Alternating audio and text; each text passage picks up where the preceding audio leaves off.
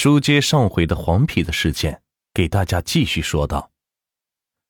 据说这黄皮子会迷惑人，这事儿很多当地的村民都知道。老太太说她家闺女被黄皮子给迷住了，可眼下她也是没有办法，只能是每天守在窗户上帮着挡一阵子。这起初的时候，前几天黄皮子还有来，后来见老太太守着，这黄皮子。也是不敢来了，老太太也渐渐的放松了警惕。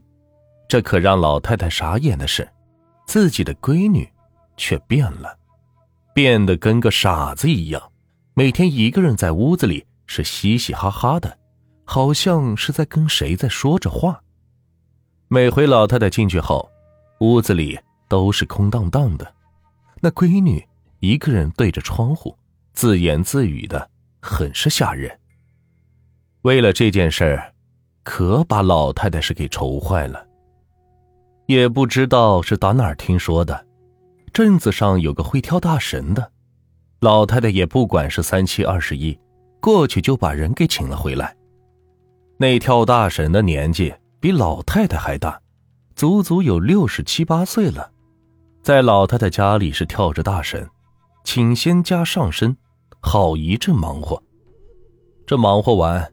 也不知道那跳大神的是真是假，跳完就信口胡诌的说：“哎呀，你请了仙，天天拜，天天祷告，黄仙看上你家闺女了，你就赶紧准备婚事吧，再拖着对你们家也不好。”这老太太本身就是六神无主，听那跳大神的这么一说，也就信了。就赶紧的在家里给闺女准备出嫁的东西。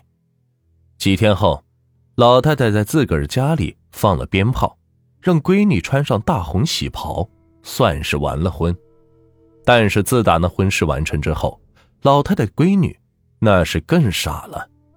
以前还会出门走走，现在几乎是躲在屋子里不出门。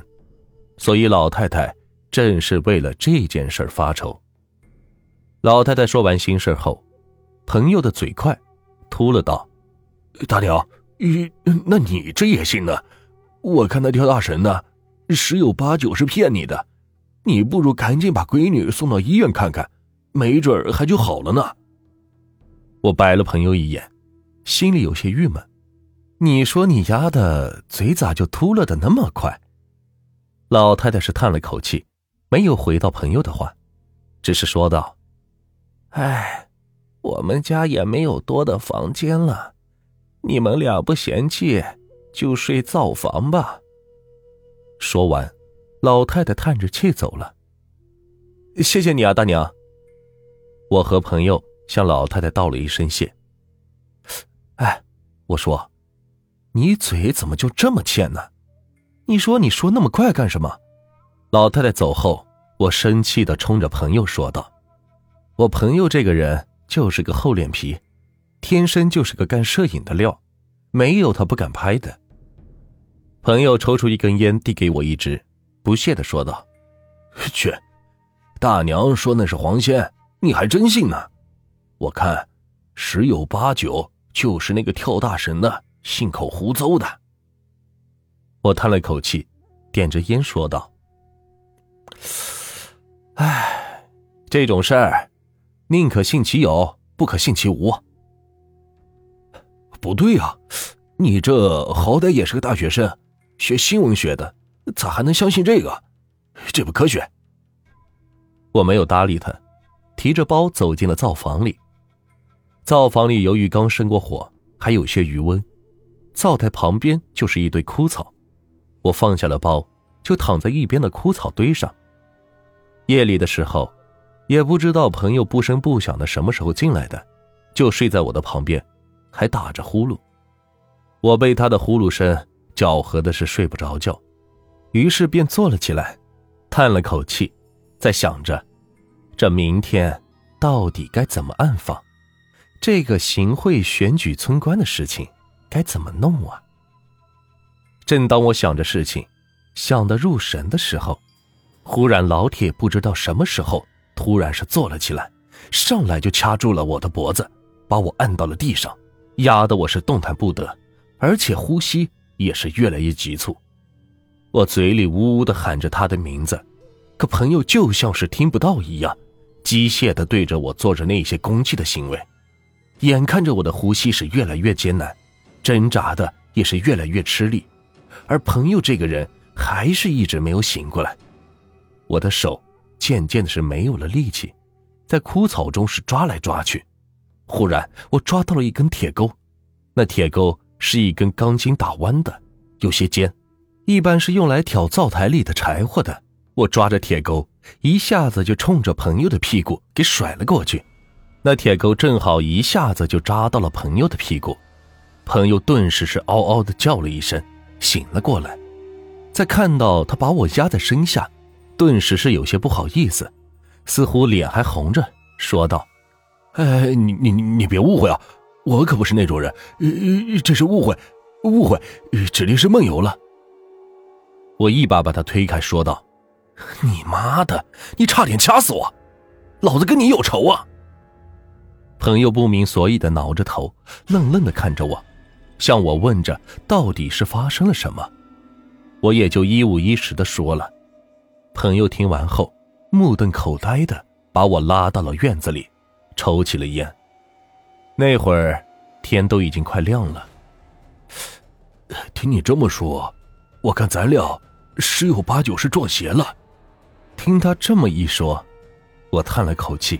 总觉得哪里不对，我们怎么会平白无故的撞邪呢？别胡说八道，哪有的事？但是我觉得有些不对劲，你发现了吗？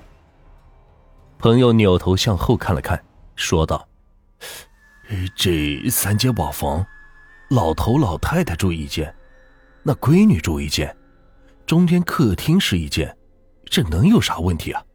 我白了一眼，说道。亏你还是做新闻的，你连这里最大的问题都没有发现吗？朋友听我这么一说，顿时是感觉到一阵的寒意。他一哆嗦，抓着我的衣服，四处张望了一下，小声的说：“你你别吓我呀，我到底哪里有问题？”我低着头，眯着眼睛，四处的张望了一下，吓唬他说道：“在这里。”一直都只有一个老太太屋子里亮灯，老头那儿，闺女呢？为什么连一句咳嗽声都听不着？我说到这里，一把抓住了老铁，小声的笑着说道：“嘿嘿，因为那老太太是鬼。”老铁被我这突如其来的一手吓得是哇了一下尖叫，坐在了地上。我得意的看着他。总算是报了晚上那一仇。朋友坐在地上，牙齿是打着颤，小声的说道：“ 你大爷的！你吓我这没事，但是你发现没？我夜里怎么会突然压在你身上，还差点掐死你？”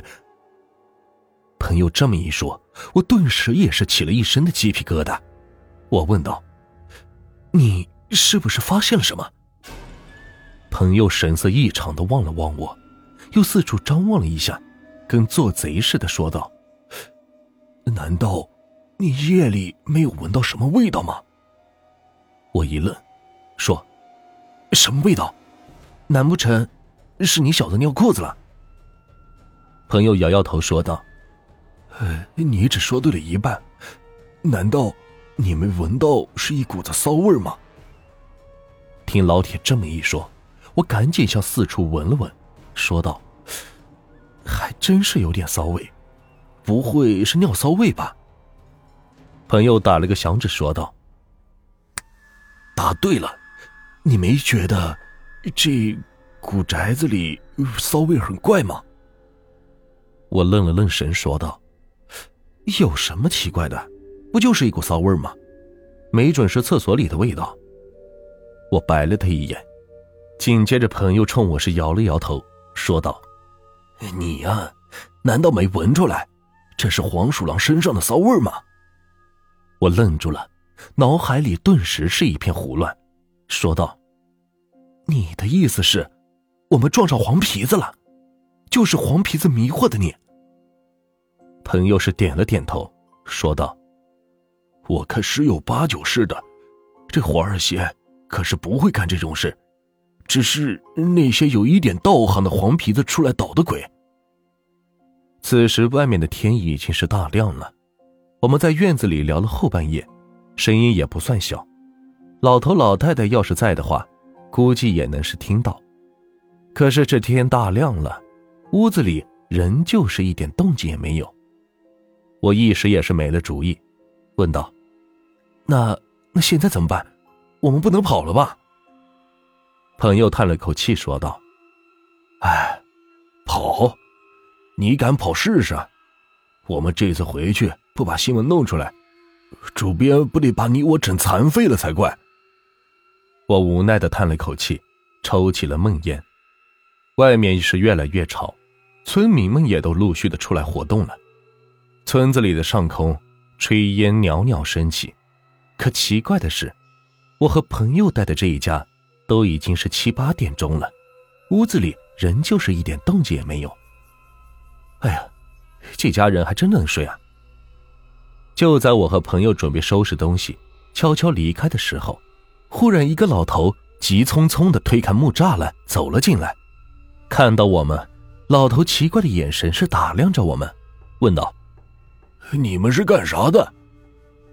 朋友回应道：“呃，大爷，我们是昨晚来借宿的，那个大娘请我们进来的。”老头听了朋友的话，忽然是愣住了，惊奇的望着朋友问道：“啊，你你说什么？”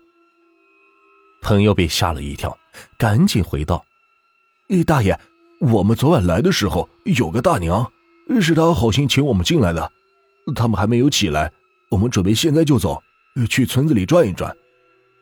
朋友的话刚说完，老头突然就蹲下来哭了起来。